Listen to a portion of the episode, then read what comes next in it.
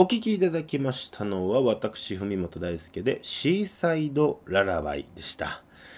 えー、では後半になりますけどももう一つだけ短めのやつをちょっとお話したいと思います。あの僕ね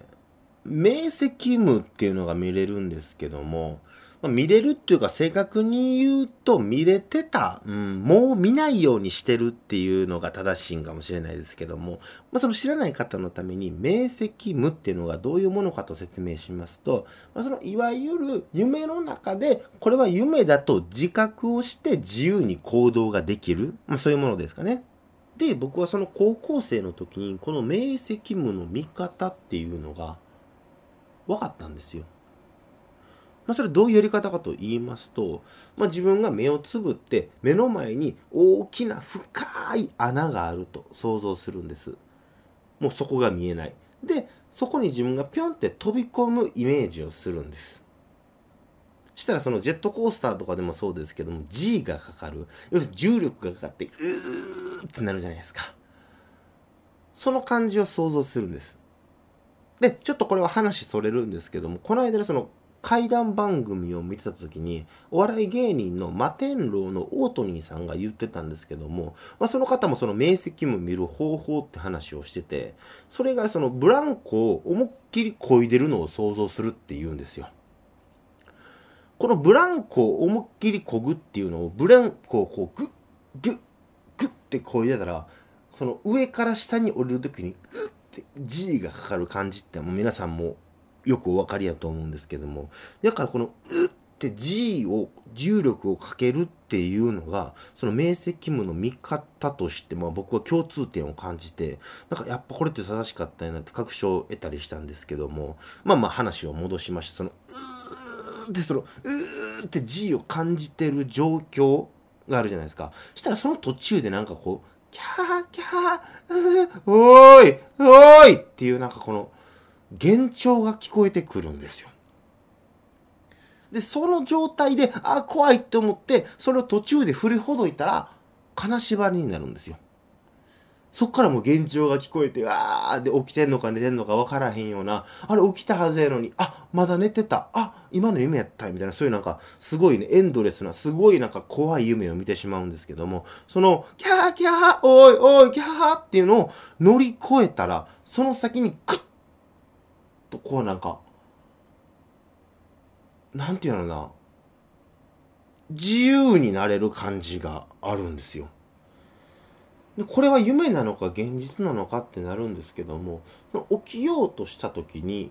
分かるんですよ。なんかその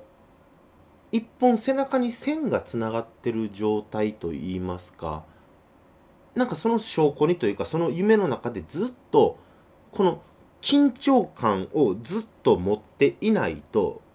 この線がプツって切れて目覚めてしまう自分はっていう感覚があるんですよ。だからその寝ている自分から線が伸びてて起きてよし今から動こうってなってもこうカク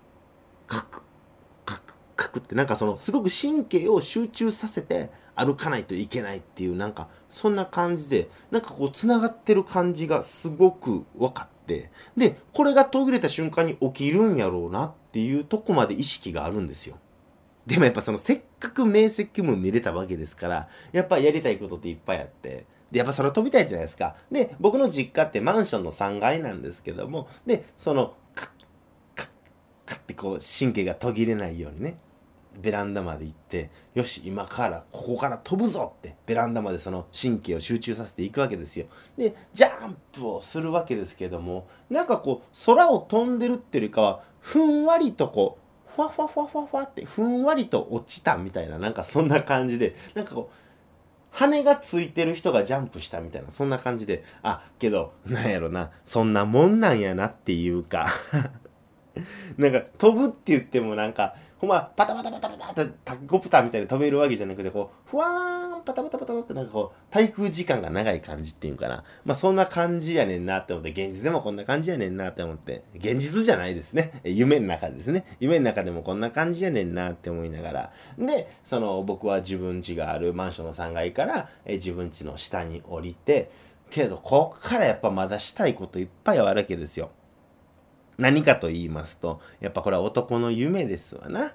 えー、芸能人とちょっとそういうちょめちょめな感じがしたい。自分の好きな、えー、芸能人、美人な人としたいっていうのがあるわけですよ。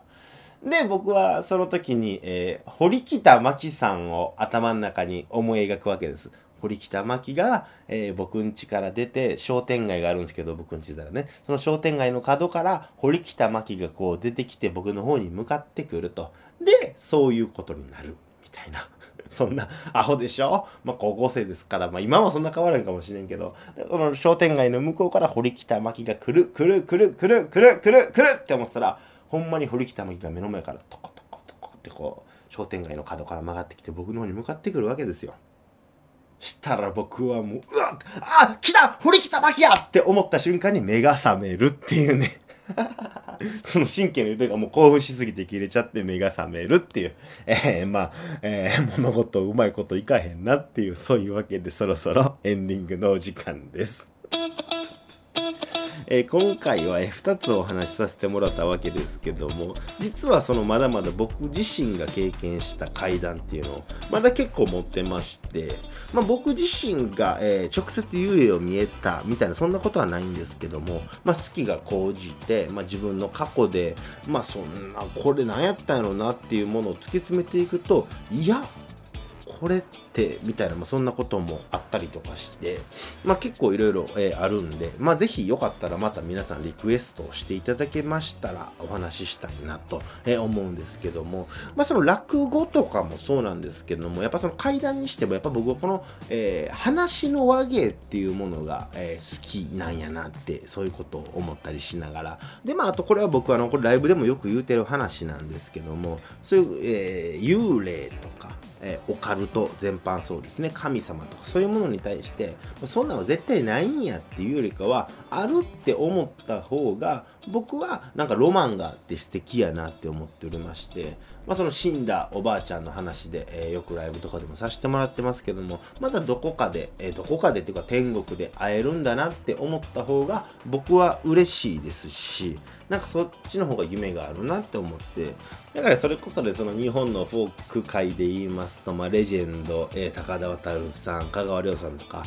え、お亡くなりになった方多いですけども、そしてまあこれから、まあ、今ご存命の方でも、まあ、言うても何もない限り僕より早く、まあ、そっちへ行ってしまうわけでして、まあ、そうなった時に、まあ、僕も、まあえ、中津川フォークジャンボリーじゃないですけどもそのあの世フォークジャンボリーにねその出演できるだけの活躍っていうのをえこれからこの現世で、えしていかなあかんなと、えそんなことを、え思いながらねねそのじいちゃんばあちゃんちゃこにあっちで僕が最高のライブを見せれるようにね、えそのためにもまだまだこっちで頑張っていかなあかんなとそんなことを思っております。